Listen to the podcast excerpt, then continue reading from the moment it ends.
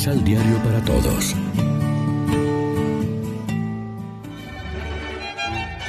Proclamación del Santo Evangelio de nuestro Señor Jesucristo, según San Lucas. Sean compasivos, como es compasivo el Padre de ustedes. No juzguen, y no serán juzgados. No condenen, y no serán condenados. Perdonen, y serán perdonados. Den, y se les dará. Recibirán una medida bien llena, apretada y rebosante, porque con la medida que ustedes midan, serán medidos. Lección Divina Amigos, ¿qué tal? Hoy es lunes 14 de marzo y a esta hora, como siempre, nos alimentamos con el pan de la palabra.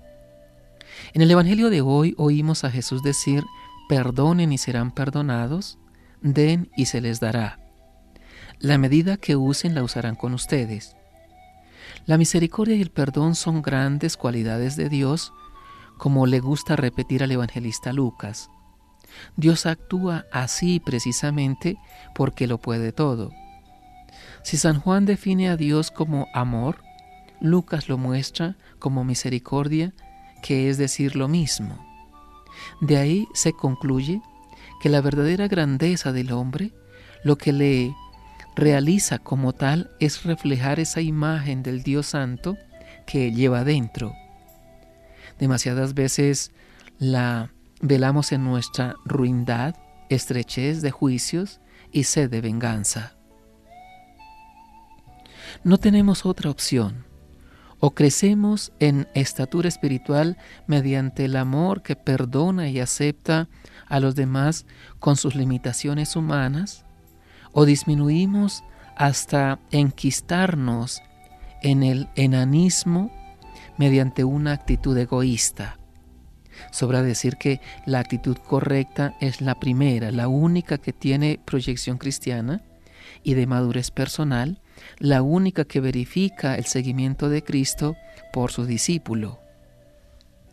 Los textos bíblicos de este día de Cuaresma nos están pidiendo a gritos una conversión. De lo contrario, es imposible cumplir la consigna de Jesús. No juzguen, den, perdonen. Eso nos parecerá la bonita utopía de un soñador. Perdonar a cambio de nada. Eso es demasiado. Si con humildad ante el Señor entendemos que nosotros mismos necesitamos ese perdón gratuito de Dios, más todavía que efectivamente somos objeto del mismo, las cosas cambian. Entonces podemos perdonar con el amor con que hemos sido perdonados por Él. Así la ley del perdón no nos parecerá una ley dispuesta o mejor impuesta exteriormente, sino una consecuencia necesaria que brota de nuestra condición de pecadores perdonados. Reflexionemos. Nuestra conversión cristiana nace de un sincero arrepentimiento y de la certeza del amor y la misericordia de Dios. Oremos juntos.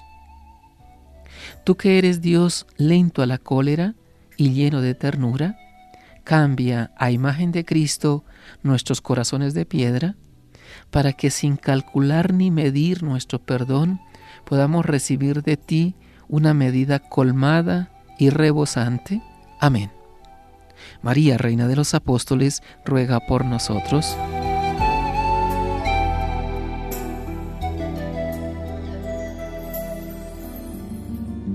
Complementa los ocho pasos de la Alexio Divina adquiriendo el emisal Pan de la Palabra en Librería San Pablo o distribuidores. Más información www.sanpablo.co Pan de la Palabra.